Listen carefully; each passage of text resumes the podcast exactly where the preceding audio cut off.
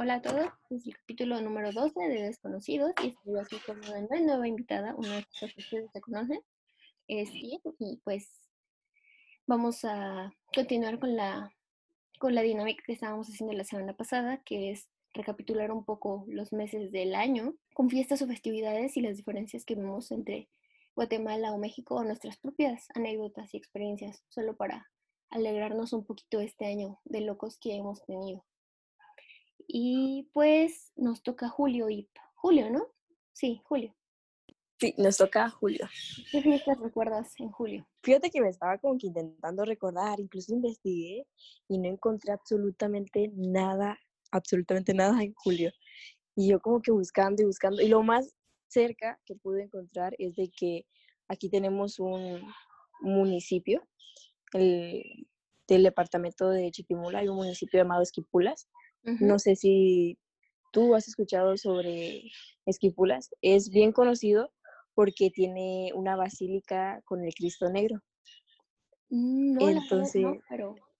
Ajá, entonces muchos, muchos creyentes em, suelen venir aquí a Esquipula por eso, por el Cristo Negro. Y en julio se celebran las fiestas julianas, donde es la feria ya y se pone bien alegre, todo como una feria, ¿no?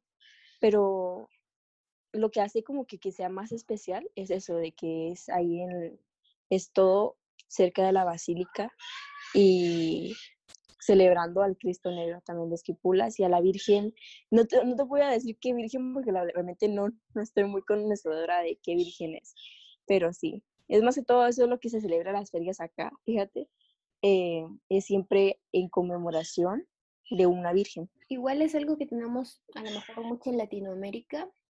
Aquí en donde, de donde yo soy, igual hay muchas fiestas a santos y a vírgenes y mm, mi pueblo, haz de cuenta, ya lo había mencionado en el capítulo pasado, pero aparte del ex convento que tiene, tiene un montón de capillas, creo que 27 capillas, y cada capilla es de un santo. Entonces tenemos la capilla de San Mateo, la capilla de San Jerónimo, la capilla de Santana, la capilla de Nuestra Señora del Tránsito, la capilla de San Nicolás, la capilla de la Natividad, la capilla de... así un montón, ¿no? Entonces, cada capilla tiene su santo o su virgen y en ellas hay este pues una fiesta y se les hace así una festividad y muchas tienen su leyenda. Entonces también aquí es un poquito de que las fiestas así del pueblo son para para santos o para vírgenes. Bueno, pues continuando con lo de julio, eh, aquí yo también estaba pensando en fiestas y no se me ocurría nada, la verdad, pero pensé en algo que pasa en julio, o bueno, que la mayoría de las ocasiones es en julio, o al menos cuando yo era más pequeña, que son las graduaciones del ciclo escolar. Más o menos nuestras vacaciones, bueno, las vacaciones de todo el, el grado básico, digamos, que es como kinder, primaria y secundaria, creo que sí. La verdad ya estoy medio confundida, pero ajá. Son en julio. Entonces, las graduaciones son todo un evento y a mí como que me gusta mucho esa época. Este año, pues obvio no se pudo, pero generalmente como que tú sales eh, por ahí del 7, del 9 de julio y las calles huelen a spray de cabello, flores y mucho perfume, porque son como eventos muy grandes. No sé si también allá, pero aquí es como que cuando salen del kinder los niñitos hacen un baile, así como un vals, y van todos arregladitos y con su ropa de gala, y les enseñan, les entregan reconocimientos y los despiden, y, les dicen que les vaya muy bien. O sea, es como que una, una ceremonia o un evento muy significativo. No sé realmente qué tan significativo sea, o sea, es como que muy extravagante, muy grande, pero no sé si realmente les importa. Yo me acuerdo que a mí no me importaba realmente mucho. Y en la primaria igual se un vals. Yo me acuerdo mucho de eso porque con gente con la que estuve en la primaria me volví a reencontrar tiempo después. Entonces me acuerdo que enseñamos nuestra entrada de baile y a lo mejor pongan las canciones aquí que, que tuve en cada baile porque me acuerdo. Tengo buena memoria para eso y igual cuando si escuchas el capítulo, cuando lo escuches, pues ves qué canciones son. Entonces hacíamos una entrada y después era el baile y después era una salida, o sea, eran tres canciones distintas que teníamos que aprender. Y las niñas así con un montón de spray en el cabello y con ropita, bueno, con los uniformes, pero con, con collares o cadenitas así bonitas que, que buscaban o se maquillaban y otras cosas. Y yo me acuerdo que cuando, o sea, me acuerdo de, de mis graduaciones de todo, ¿no? De la prepa, que me acuerdo que la mayoría de mis compañeros, bueno, no fueron, la mitad de mi grupo no fue a la graduación porque no quisieron o porque no pudieron. Y en la secundaria, que sí fue todo mi grupo y que fue más sencillo. El kinder, que sí me acuerdo porque se me olvidó cuando pasé a recoger mi reconocimiento, mi, mi cosa esa de que ya había salido del kinder, mi certificado, no escuché mi nombre, entonces no pasé y yo era la primera de toda la generación. Pero me acuerdo del de la primaria, porque en la primaria eh, pues fueron así todos los bailes y... Ah, se me fue, iba a decir tal vez se me olvidó. ¡Ah! eh, ¿Qué? ¿Qué? Bailes. Ah, se me fue, se me fue, se me fue. Ah, ya, ya me acordé. Me acuerdo mucho de ese de la primaria porque me causó mucho estrés, porque recuerdo que yo tengo el cabello, ahorita no tengo cabello porque me corté el cabello súper cortito, pero cuando tenía cabello siempre lo he tenido muy largo y lo tenía muy largo y es muy pesado, entonces me peinaron porque además de que estaba, o sea, yo saliendo de la primaria, yo era muy aplicada estaba en la escuela, entonces tenía que, que ir bien, ¿no? O sea, presentable según para, para el evento de la bandera y eso. Y me acuerdo que me peinaron con una coleta de lado, pero le hicieron chinitos a mi cabello. Y mi cabello ya de por sí es pesado, más con todo el fijador encima, fue así muy, muy pesado y mi cabeza se me iba de lado. Ay, en serio. Sí, entonces en las fotos se ve como raro porque como que me pesa mi cabeza para un lado por cómo la acomodaron y cómo tenía todo sellado. Entonces, como que tengo muy presente sí, esa, esa graduación. Pero bueno, es como lo que yo puedo encontrar de, de julio, que son como las graduaciones. Y pues ahorita yo sé que, que muchas personas no tuvieron sus graduaciones. Amigos míos de años menores, o sea, de que van a salir de la prepa o de la secundaria, o gente que igual iba a salir de la universidad, no pudo tener su graduación. Y pues las circunstancias no lo permitieron, pero de todo corazón espero que, que estén muy bien y que, y que hayan disfrutado su experiencia en el grado que, del que acaban de salir. Seguramente van a tener eh, una graduación en algún momento de los nuevos grados a los que vayan a entrar y a salir.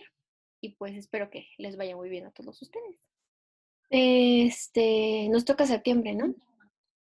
Agosto. ¿Agosto? Ah, sí, ahí solo fuimos con Julio. Va, ok. Entonces, de agosto, ¿tú qué tienes que, que contar? Mira, agosto nacionalmente, no estoy segura, no creo, pero agosto aquí en mi pueblo, en mi tierra amada, Chiquimula, tenemos la feria. Y, ay, creo que es uno de mis meses favoritos, porque fíjate que yo estudié en un instituto donde la, cuando era la feria siempre habían exposiciones, así como, como manualidades o venta de productos y todo eso. Entonces siempre ocupaban mi instituto como estaba a la par del campo de la feria. Entonces siempre pedía a mi instituto para hacer todo lo de las exposiciones. Entonces esa semana de la feria, como estaban ahí todas las personas que iban a vender sus cosas y ahí se quedaban a dormir incluso, eh, no íbamos a clases, entonces era como que tener toda la semana de la feria para nosotros. Y era muy bonito. La, semana de la feria es del 8 al 15 de agosto y es para conmemorar a la Virgen del Tránsito. Y siempre, ¿verdad? Hay como actividades católicas y hay actividades ya más relacionadas como por el ganado. Se elige a la niña, a la señorita Flor de Feria. Mm. Ajá. Ajá. Se le dije a la señorita Flor de Feria, a la niña Flor de Feria, a la niña, a la niña, ay, no me recuerdo el nombre, pero tiene que ver todo lo que tenga que ver con, con, con ganado. Tú me entiendes, ¿no? Sí, sí, sí. Entonces se elige a esas niñas, se hace un desfile. Es muy alegre, es muy bonita esa semana y me gusta mucho. Eso es como que lo que hay en agosto. Siempre aquí en mi, pueblo es como que, ah, la semana de la feria. Vienen, eh, a mí mi día favorito siempre es el 15 de agosto, es el último día de la feria, mm. y por la razón de que vienen bandas nacionales a un concierto. Entonces es bien alegre eso. Y con mi papá siempre teníamos eso de, de ir a ver el concierto, nosotros dos, a pesar de que estaba chiquita y todo ahí nos quedábamos viendo las bandas. Y era muy, es muy bonito, muy alegre. Guatemala siento que tiene bastante talento. Lástima no tiene como que ese potencial para explotarlo porque tiene buenísimas bandas. Y eso es agosto en mi querida Guatemala, mi querida Chiquimola. Yo estaba pensando y la verdad no se me ocurría ninguno. Vamos en septiembre. ¿Quieres que yo hable o, bueno, quieres decirlo o quieres que yo diga? Si quieres, tú empieza porque siento que em, México tiene bastante eh, en lo que es el mes de septiembre, así como que bastante que contar y todo, no sé. Varios mm, festividades nacionales pasan en septiembre. La madrugada del 16 de septiembre fue cuando se dio inicio a la lucha por la independencia del país en 1810. Y el 13 de septiembre festejan de no me acuerdo qué año, eh, pasó algo, bueno, pasó entre comillas porque hasta donde yo sé es un mito, pero te lo enseñan como si fuera una realidad, que es eh, la batalla de Chapultepec, donde según unos caudillos que eran jovencitos, unos niños del colegio militar, defendieron de la invasión estadounidense el castillo de Chapultepec y pues fallecieron. Entonces se conmemoran a estos chicos el 13 de septiembre, pero hasta donde yo sé eso es un mito. De hecho, estaría interesante como que en algún momento hablar un poco más de eso en la escuela te enseñan como si fuera de verdad, pero pues que yo sepa no existieron tales niños. Y el 15 de la madrugada del 16 de septiembre, pues es lo de la lucha de independencia. Y es, digamos, una clase de historia, ¿no? Pues inicia todo este movimiento. Bueno, bueno, se reveló que había una conspiración y tuvieron que adelantar todos sus planes de, de guerra para que, para poder proceder, proceder con la lucha de independencia y pues tiene mucho que ver esta persona que se llama Miguel Hidalgo y Costilla, del que no tenemos imágenes reales. Se da inicio a la guerra de independencia, se levantan las personas en armas, es más un movimiento para bienestares eh, personales que algo que quisieran englobar a toda la población o que quisieran luchar por los derechos de las personas o por la independencia, sí. Eso ya como que para clases de historia otro día, pero sí, la fiesta Eh, ya le he mencionado en, otros capítulos, tiene al menos en el municipio un desfile, hay reinas, ahí sí nosotros tenemos a lo que ustedes tienen como señorita y señorita, hay reina y dos princesas y, que desfilan y avientan dulces en el desfile. Em, se hace el grito de independencia en cada municipio y se hace el grito de independencia en Palacio Nacional en la Ciudad de México y el presidente toca, creo que sí toca las campanas, la verdad nunca lo he visto porque yo estoy bien dormida esa hora, es a medianoche, la noche, y dice los nombres de los héroes patrios. Entonces, pues se hace todo el evento muy patriótico así, y todos andamos con cositas tricolor y más así. Pero pues yo este, el año pasado no participé en el desfile porque tenía que participar en mi escuela, en mi pueblo. Este año no, porque ya estoy en la universidad. Y no hubo clases, creo pero no me acuerdo si me regresé porque no, no recuerdo si fue entre semana y me tuve que quedar allá solita de chabolita porque pues, no me podía regresar al siguiente, tenía clase. Y sí, eso sería como la fiesta en septiembre. Oh, qué bien. Es casi como, más o menos acá, se hacen desfiles donde salen reinas en las escuelas. Eh, colegios elige a la niña independencia, pero sabes, eso es lo bonito. Ahí donde yo dije, este sí me gusta, porque no leo la, la niña independencia y niña monja blanca, eh, la monja blanca es una orquídea, es nuestra flor nacional. Oh. Y, ajá, mira, es súper, a mí me encantan las orquídeas, son muy lindas. Eh, se dan en climas fríos, así como Cobán, que es un, que es un clima muy frío. Entonces, cuando se elige la independencia y monja blanca, no está a base de, de que si la niña es bonita o si van a recaudar votos, lo hacen según su promedio en el colegio. Oh, sí, vaya. sí, si tú eres super pilas y tienes siempre 100, probablemente si le ganas a las demás, porque obviamente compites con todo el instituto, con las demás niñas de cada sección, de cada grado incluso. Entonces, si tú tienes un buen promedio, el mejor de todos, tú vas a ser la niña, niña independencia. Y la el segundo lugar, niña moja blanca. Y a mí se me hace súper porque realmente siento que ahí ya valoran la inteligencia de, de las niñas, incluso de los niños también, pero no me recuerdo qué, qué nombre le dan a ellos. Y es bonito. También las actividades igual, ¿verdad? Hacen desfiles, eh, hay actividades. Nosotros lo celebramos el 15 de septiembre y el 14 y 15 de septiembre eh, hace, hay desfiles. El 14 desfilan lo que son los niños, ¿no? Mm. Y el 15 ya los grandes. Yo incluso tuve que desfilar, eh, tanto el 14 desfilé como el 15. Y esos desfiles son larguísimos, como participan todos los colegios e institutos y escuelas de toda Chiquimula, entonces es largo. Hay bandas y así musicales y todo. Y es bonito. Ya después tú vas en el desfile, luego te vas con tus amigos a comerte una bolsa de mangos y es bonito, es alegre.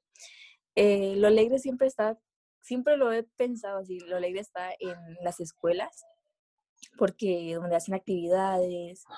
Pero, pero justo, me parece muy bien. Y hablando de estas cosas de historias, oyéndome para ese camino, eh, pasando a octubre, la otra vez mencionaste un poquito de tu universidad, al final ya no quedó en el capítulo, pero aquí tenemos un evento muy importante, bueno, muy significativo para muchas personas en octubre. No sé si estás enterada o alguna vez has escuchado la frase de que el 2 de octubre no se olvida. Creo que sí lo he escuchado. Eh, aquí el 2 de octubre, en 1968 fueron, bueno, en 1968 fueron los Juegos Olímpicos y fueron en México. Y el 2 de octubre de 1968 hubo una matanza de estudiantes en Tlatelolco, que es en la Ciudad de México. No sé bien en qué zona, porque yo nunca he ido a Tlatelolco así bien, pero, pero sí, sí, hubo, había muchos estudiantes que no estaban de acuerdo con cómo estaban pasando las cosas en el gobierno. Hay muchas cosas de trasfondo, pero la verdad yo no conozco muy bien todo eso, no me he informado como debería de ser. A lo mejor otras personas de mi universidad sí, porque la UNAM en la que yo estoy, la universidad en la que yo estoy estuvo muy involucrada junto con muchas escuelas normales, junto con el Instituto Politécnico Nacional, junto con la Universidad de Chapingo, junto con otras muchas, la UAN, creo que es la Universidad, la Universidad Autónoma del Nuevo León y otras universidades que estaban protestando, protestaron pacíficamente en contra del autoritarismo del gobierno y el 2 de octubre fueron emboscados y asesinados muchísimos estudiantes, madres de familia, niños, hombres, ancianos, todos los que estaban ahí en esa plaza ese día en la protesta, una protesta pacífica eh, por el ah, por el ejército nacional, por orden directa de el presidente o de alguien que estaba ahí en todo eso. Y es muy polémico y causa mucho dolor aún en la población universitaria. Hay muchos artículos que pueden leer acerca de eso. Muchas personas fallecieron, muchas personas desaparecieron y nunca encontraron sus cuerpos. Y apenas estaba escuchando un podcast donde decían que cuando regresaban los cuerpos, un, narra un sobreviviente, un estudiante del Politécnico. Y, cuando encontraban los cuerpos, eh, se daban cuenta de que tenían dinero en sus bolsas y que no era posible que chicos de 15, 16 años tuvieran ese dinero en las bolsas.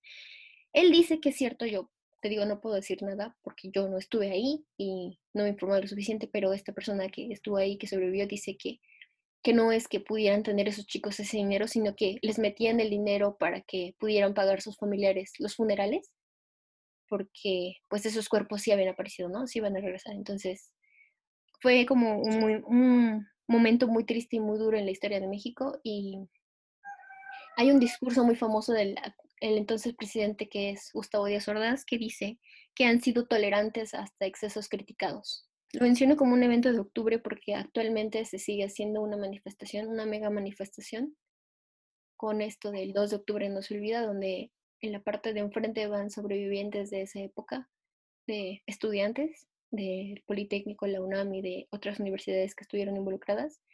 También es como que hay varias películas que hablan de eso, varios programas de radio, libros, eh, periódicos, artículos. Se siguen, siguen saliendo fotos a la luz de todo lo que pasó. Fue como que todo, o sea, hay una algo muy grande detrás de todo eso.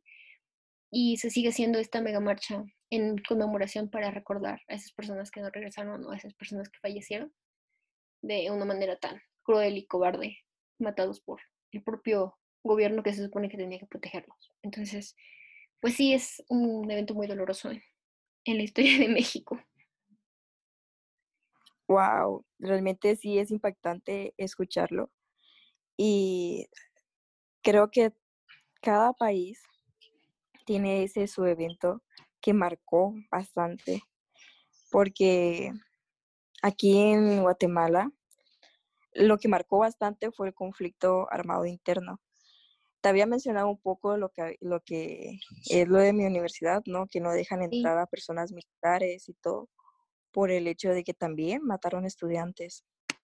Y fue un conflicto muy sangriento, bastante sangriento, para decirte que arqueólogos todavía siguen buscando y encontrando fosas humanas donde pues enterraron y ocultaron todos los cuerpos. Y es feo, ¿verdad? Porque varias familias se quedaron sin saber qué les pasó a sus familiares, dónde estaban. Y cuando se, se hacen documentales y todo y les entrevistan a estas personas, y ellos cuentan de que un día su esposo, su hermano, se fueron y jamás volvieron y jamás volvieron a saber de, de esa persona, que fueron de ellos y saber de que fueron brutalmente asesinados y no tener al menos el cuerpo para poder enterrarlos, sino que fue como hacían una gran fosa, tiraban todos los cadáveres ahí, lo ocultaban y ahí era todo. Y es impactante saber de que a pleno 2020, en el siglo XXI, sigan encontrando, sigan encontrando cadáveres de todo lo sucedido.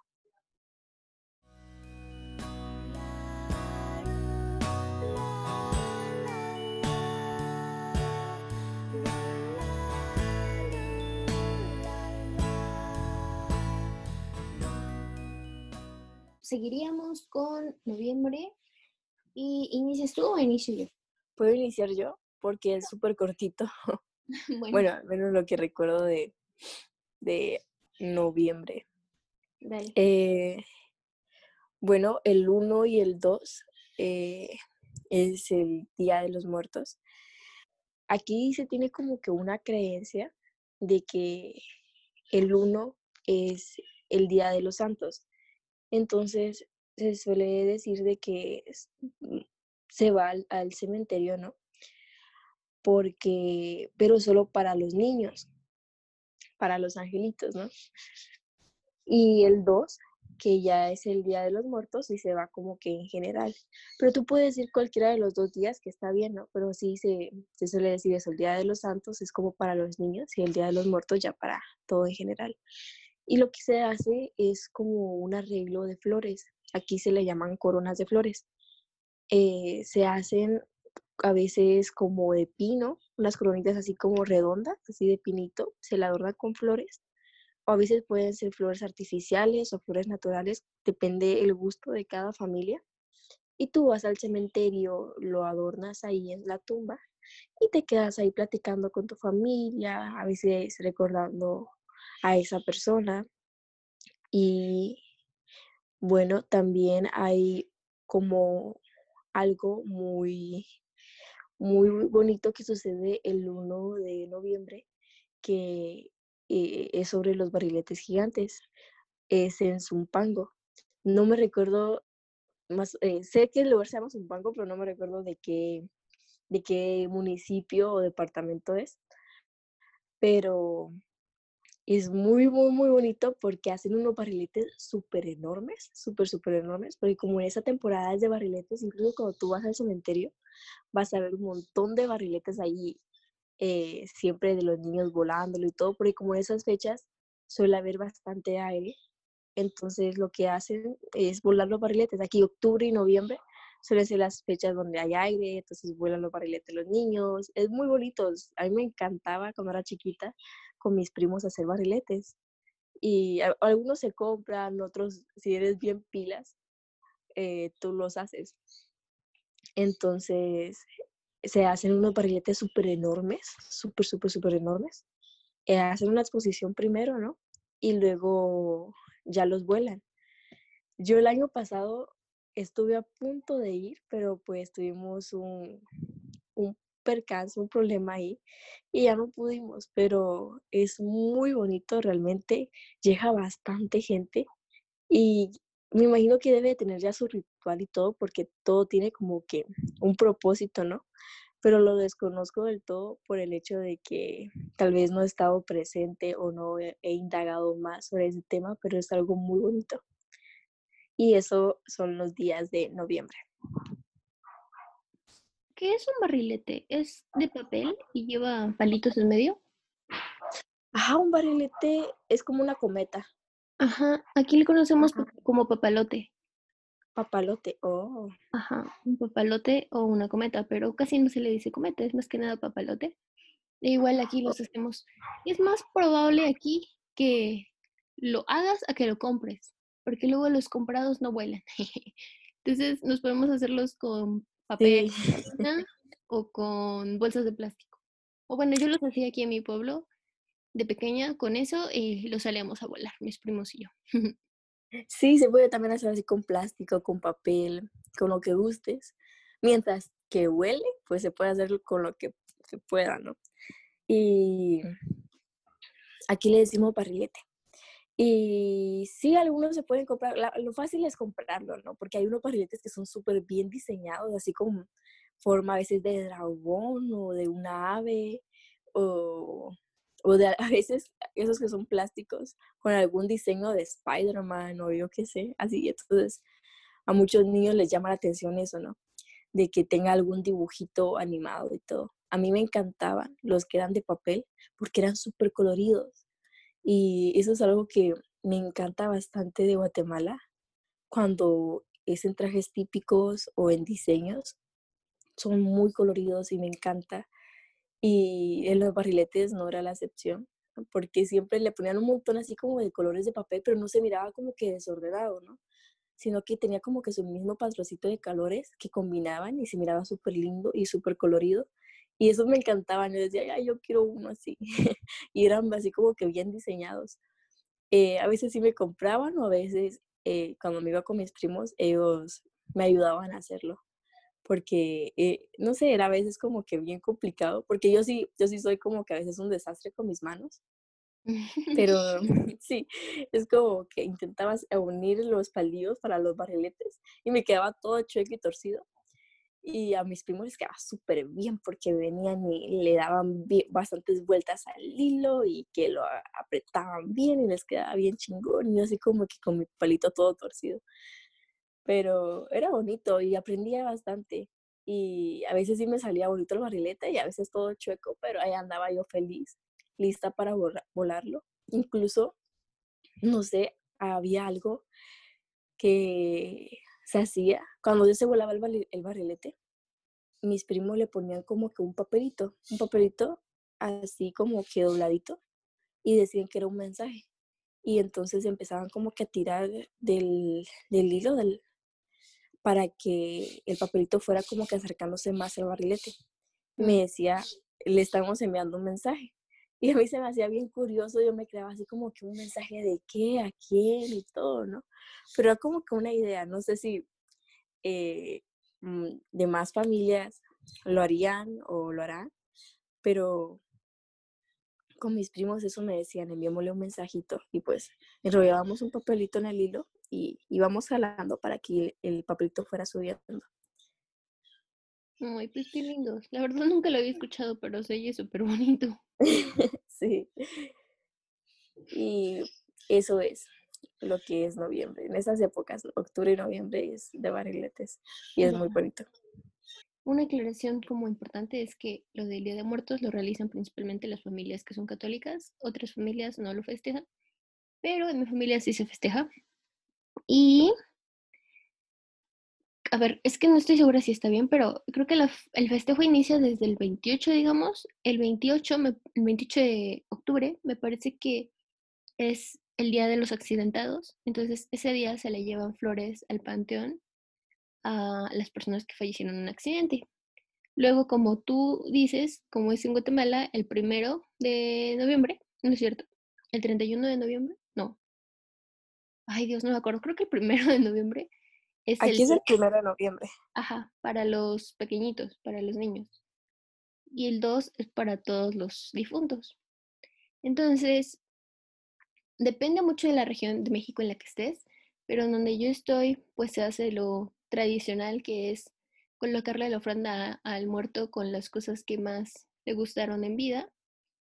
Eh, la mayoría de las personas aquí no tenemos como que tanto dinero para poner una ofrenda gigante como la que hacen de creo que siete pisos y con un montón de cosas, pero sí se ponen como que los elementos principales que pues son la comida que más le gustaba al difunto, eh, un platito de sal, un platito, un vasito con agua, eh, un camino de flores de cempasúchil para, para la entrada de donde está el altar, una foto del difunto, un papel picado de distintos colores para decorar la mesita o donde sea que estés poniendo tu ofrenda.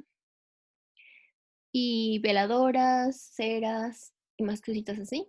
Pero a mí realmente lo que me gusta de, del Día de Muertos, o sea, sí la ofrenda es muy bonita, pero a mí me gusta ir al mercado porque el mercado es un mercado gigante con un montón de cosas y huele muy rico. O sea, te llega el olor de las galletas, te llega el olor de las ceras, del incienso, de las flores, en sí como de mucha comida y mucha gente como que recordando a sus familiares. Y eso a mí realmente me gusta mucho. Además, eh, primero, mis, mis hermanos, mi mamá y yo vamos al panteón y limpiamos las tumbas de nuestros familiares y les ponemos flores, hay como que flores típicas que se ponen en las tumbas, que son crisantemos, uno que creo que se llama nube, terciopelo y cempasúchil, que es la flor de los muertos, y es muy, muy tradicional aquí en México. Y vamos a decorar todo, a limpiar las tumbas y regresamos en las tardes y en las tardes pasa que los niñitos van a pedir calabrita. Entonces cantan distintas canciones pidiendo calabrita. Entonces tocan a las casas, cantan y tú les das dulces o les das fruta y pasan los niñitos con sus disfraces de, de miedo o sin disfraces, con máscaras, pero sí como que eso de que van en las casas, de casa en casa pidiendo dulces, pues es divertido. Creo que eso no es tanto mexicano. Pedían, me parece, fruta antes, pero ahorita ya es más que nada dulces. Y pues hay un montón de niñitos con sus papás ese día en las noches. Y además se hace como un brinco como el del carnaval, un baile. Eso es nuevo, apenas lo empezaron a hacer. Y pues es una fecha muy festiva. Luego el 2, en la noche, se va, eso no sé si se haga en todos lados, creo que no, pero en mi pueblo sí, se va a velar a los muertos. Entonces, ponle que tú a las 7 u 8 de la noche llegas al panteón y te sientas ahí en donde puedas, pues, en las tumbas no. Y Llevas unas ceras que son como unas velas gigantes y gruesas. Las prendes y ahí te quedas toda la noche o el tiempo que quieras en la noche acompañar a tus muertos. Supongo que en el camino de regreso, digamos. Y ellos, y pues nosotros vamos ahí y estamos, y pues el panteón está lleno de gente y lleno de luces. De hecho, creo que tengo fotos del año pasado que fue, si tengo te las envío. Ay, qué lindo. Sí, y está así súper iluminado. A veces llevan música de viento para los muertos y pues como que van en su camino de regreso. Y hay lugares donde dicen que a los muertos no se les pone ofrenda el primer año que fallecieron, pero en mi pueblo sí se les pone y se dice que se dice que son justo los nuevos, digamos, los que fallecieron ese año, los que se tienen que encargar de llevarse todo al otro mundo. wow, qué curioso. ¿Sabes? Se me hizo, mientras me estabas contando, eh, me dio curiosidad por qué la sal y el agua tienen significado. La verdad no estoy segura de qué, pero como que todo tiene hay un significado. Creo que hay algo, hay mucho de los cuatro elementos según de tierra, agua, fuego y aire. Por ejemplo, no me oh. acuerdo, pero sé que el papel picado me parece que simboliza algo de viento. Oh, ya. Las veladoras creo que algo de fuego y así las distintas cosas que hay en la ofrenda. La verdad no me acuerdo por qué se les pone sal y por qué se les pone, bueno, el agua se supone que es para que tomen. Y dicen que cuando quitas las cosas de la ofrenda tienen un sabor diferente porque los muertos se llevan la esencia de la comida. ¿En serio? Sí, y sí sabe diferente, pero pues no te puedo decir que sea porque se llevan la esencia de la comida, o sea, sí sabe diferente, pero no sé por qué, ¿no? Porque se queda en la intemperie, no sé. Pero sí les cambia el sabor a, a la comida. Y que, ah, sí, también, por ejemplo, el papel picado o ciertas cosas que se le ponen tienen colores tradicionales, bueno, como el negro, el morado y el naranja son muy utilizados. El negro porque es universalmente conocido por los difuntos. El naranja porque es el color que utilizaban los prehispánicos aquí para los muertos también. Y el morado, dije naranja hace rato, bueno, ese era para el naranja. Y el morado es porque es, eh, en la tradición católica me parece que el morado simboliza igual algo de los muertos. Entonces como que también los colores tienen su significado en la ofrenda. Qué interesante. Sabes, yo incluso he visto una flor, no, no sé si estoy mal, pero que como nace en esas fechas, es bien, esa naranjadita bien bonita, creo que le llaman flor de muerto. Sí, esa es justo la que decía del cempasúchil, es la flor de los muertos, la flor de muerto. De hecho, este año mi hermano y mi papá tienen un proyecto como de campo, digamos, y mi hermanito quiere sembrar cempasúchil, se sembraría como en estas épocas o en, sí, en estas épocas o a inicios de agosto, para que en noviembre esté saliendo, esté floreciendo. Entonces, igual si lo hace, te mando fotos de cómo se ve. Ay, qué bonito. Cempasúchil. Ya después van a poner a venderlo, pero sí. no, qué lindo. Sí, wow. Eh, a mí siempre me llamó la atención eso de las, de las ofrendas, la comida cada vez que yo he visto como altarcitos que le hacen, los altares, y se me hace bien bonito con, cómo le colocan su comidita, como tú mencionabas, lo que le gustaba al difunto. Y hace poco también escuché eso, de que los que murieron ese año son los que llevan la comida a los demás. Y creo que tiene como que más historias así y se me hace siempre bien interesante. Muy, muy bonito. Bueno, en diciembre, ¿sabes? Eh, recordé algo que sucede en diciembre, mm. si no estoy mal, es el 7 de diciembre y es la quema del diablo. Aquí se suelen hacer diablos de piñata y bueno, depende, puedes tú comprar tus diablitos así chiquitos o hay sectores así como ah, el barrio tal o la colonia tal hacen sus diablos súper enormes, de metros. Y lo que hacen es colocarle cohetes, un montón de cohetes. Y a cierta hora de la noche, no recuerdo qué hora, la verdad, mi mamá no me dejaba ir a, a eso, a la quema del diablo, porque me decía que pues era malo. De chiquita creo que fui como unas cuantas veces, pero ya después me decían, no, no vayas, muy peligroso. Y, es que hacen estos, estos diablos y los queman, los queman y es como simbolismo de que estás como reprendiendo el mal, que el bien siempre gana sobre el mal, es como de verdad quemando al diablo, pues, como alejándolo y es bien curioso, es bien curioso, a veces se suele bromear que tú naces el 7 de diciembre como diciéndote que sos una diabla y, Mm. esa es como que una, una festividad que, no sé, de, de la nada recordé que es la quema del diablo. Y a veces cuando te, como el 6 y 7 tú ves en la calle un montón de, de carros jalando sus diablos, porque te digo, son enormes. Y les, los adornan de cohetes, así de cohetes, y luego se les prende fuego y ya, tú sabes, ya sabes todo el coheterío ahí reventando al mismo tiempo. Y eso es el 7. Y en Navidad, este, la verdad yo no la festejo así tan, tan grande, es algo muy pequeñito y muy familiar. Y creo que lo que tengo yo al menos como muy grabado en mi memoria y en mi corazoncito es que en esas fechas en la televisión hay películas de, de Navidad, ¿no? Y hay una que se llama Los fantasmas del señor Scrooge, que de hecho está basada en un libro de Charles Dickens que se llama Cuento de Navidad o Historia de Navidad, algo así. Y trata de un hombre que es un señor anciano que trabajó toda su vida y hizo mucho dinero, es, es rico, y tuvo un socio. Y su socio acaba de fallecer, pero a él no le importa. Y él es una persona muy tacaña y muy grosera y egoísta y no, no habla bien con nadie, está todo el tiempo solo. Y cuando se muere su socio, pues está aún más solo. Y tiene como que muchos conflictos con todas las personas por dinero, porque él siente que los demás son muy flojos y que no deberían de ayudarlos a tener más dinero porque ellos no trabajan para eso.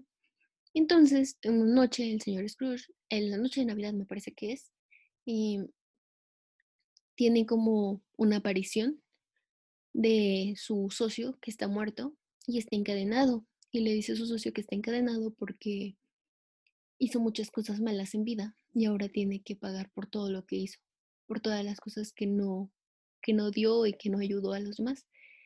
No sé si lo estoy contando bien, es más o menos lo que me acuerdo. Y entonces le dice que, que lo van a visitar tres fantasmas y que esos fantasmas le van a dar un pequeño recorrido y una lección para que aprenda un poco de las cosas en la vida, ¿no? Entonces son, son los fantasmas de las navidades pasadas, de las navidades presentes y de las navidades futuras. Y al final, pues el señor Scrooge hace una reflexión sobre eso y ya lo demás lo pueden ver en la película. Entonces, ver películas como esa o como las de Navidad de Disney o la de Mi pobre angelito, cosas así, es como que lo que yo tengo más de Navidad, que es como mi familia reunida viendo películas de Navidad y escuchando villancicos, aunque no lo festejamos tanto como tal. Entonces sí, se me hace algo muy bonito y pues le tengo cariño ese mes. Y justo ahora que estamos en una situación muy linda, esperemos que para diciembre las cosas hayan cambiado, aunque sea un poco, y hayan mejorado. Y que, que no que no perdamos como esperanza en que las cosas van a, van a mejorar. En algún momento, no sabemos cuándo, pero las cosas van a mejorar. Y pues creo que eso es importante. A mí se me hace como que, no sé, muy, no sé cómo explicarte, ahorita, lo que acabas de mencionar, que, que por esas fechas, pues esperemos todo sea distinto. Y no sé, ahorita me puse así toda nostálgica porque ya se vienen esas fechas que a mí me encantan pasar así como noviembre, octubre, noviembre y diciembre. Y con esta situación pues no sabemos cómo, cómo vaya a ser, ¿no? Entonces sí va a ser un poquito triste no poder, así como en noviembre, eh, conmemorar a, las personas que ya no están. Y mm, muy difícil aún con todas las muertes que han habido en este año por, por la pandemia. Y en diciembre, pues esperemos sea posible reunirse con la familia, porque eso lo alegre, ¿no? Pasar con la familia el tiempo. A veces no es tanto, como te digo, no es tanto como que, eh, eh, ay, es diciembre y tenemos que estar eh, reunidos, así como que ahí vamos a celebrar lo que se tiene que celebrar, sino que es más el hecho de que estamos todos juntos y que la pasamos bonito, porque así como en mi caso, tengo familia que es de otro departamento y es lindo siempre tenerlos cerca porque uno se divierte con ellos, uno la pasa bien, uno aprende cosas nuevas y no tenerlo, no, no verlos todo el año, es tan bonito verlos en esas fechas. Entonces esperemos que pues se logre, se logre dar. Creo que es algo que compartimos muchos países en Latinoamérica y creo que es algo bueno o bonito con lo que podríamos cerrar este capítulo. La importancia que tiene la familia para todos nosotros. Creo que a lo largo de los meses y de las festividades pudimos ver cómo la familia es algo muy, muy importante tanto para ti como para mí. Y creo que al menos puedo decir que en este momento de mi vida es lo más importante y yo espero que siga siendo así. Y justo por, por nuestra familia y por todos nuestros seres queridos, deberíamos de todos intentar dar lo mejor y cuidarnos muchísimo en esta situación donde podemos afectar a otros si no tenemos cuidado de nosotros mismos. Entonces, por todos nuestros seres queridos y por todas las personas que amamos, hay que permanecer en nuestros hogares y hay que permanecer a salvo y pues darnos mucho amor ahorita que nos tenemos porque no sabemos cuándo las cosas pueden cambiar. Entonces, creo que es muy importante eso y pues te mando un mega abrazo de ello. Pero bueno, creo que fue un capítulo muy bueno y te agradezco muchísimo por estar aquí conmigo y por compartir todas estas experiencias conmigo. Esta grabación fue más larga de lo que normalmente suelen ser por los tiempos y porque mm, teníamos ciertas disparidades en eso, pero creo que salió súper, súper bien y pues te agradezco muchísimo y, también le agradezco a todas las personas que se quedan a escuchar estas cosas conmigo, estos capítulos, a estas personas que vienen y nos comparten un poco de su vida como yo les comparto un poco de la mía. Y pues gracias a todos, todos por estar aquí y nos vemos en un siguiente capítulo. Y pues te mando muchos abrazos y muchos besos y muchísimas gracias por estar con nosotros en esta ocasión. Gracias a ti, fue un gusto, realmente fascinada de todas las festividades y costumbres mexicanas. Espero algún día poder estar presente en algunas de ellas. Y gracias por tomarme en cuenta, me encantó estar, ser parte de esto. Muchísimas gracias, te mando un fuerte y un enorme abrazo.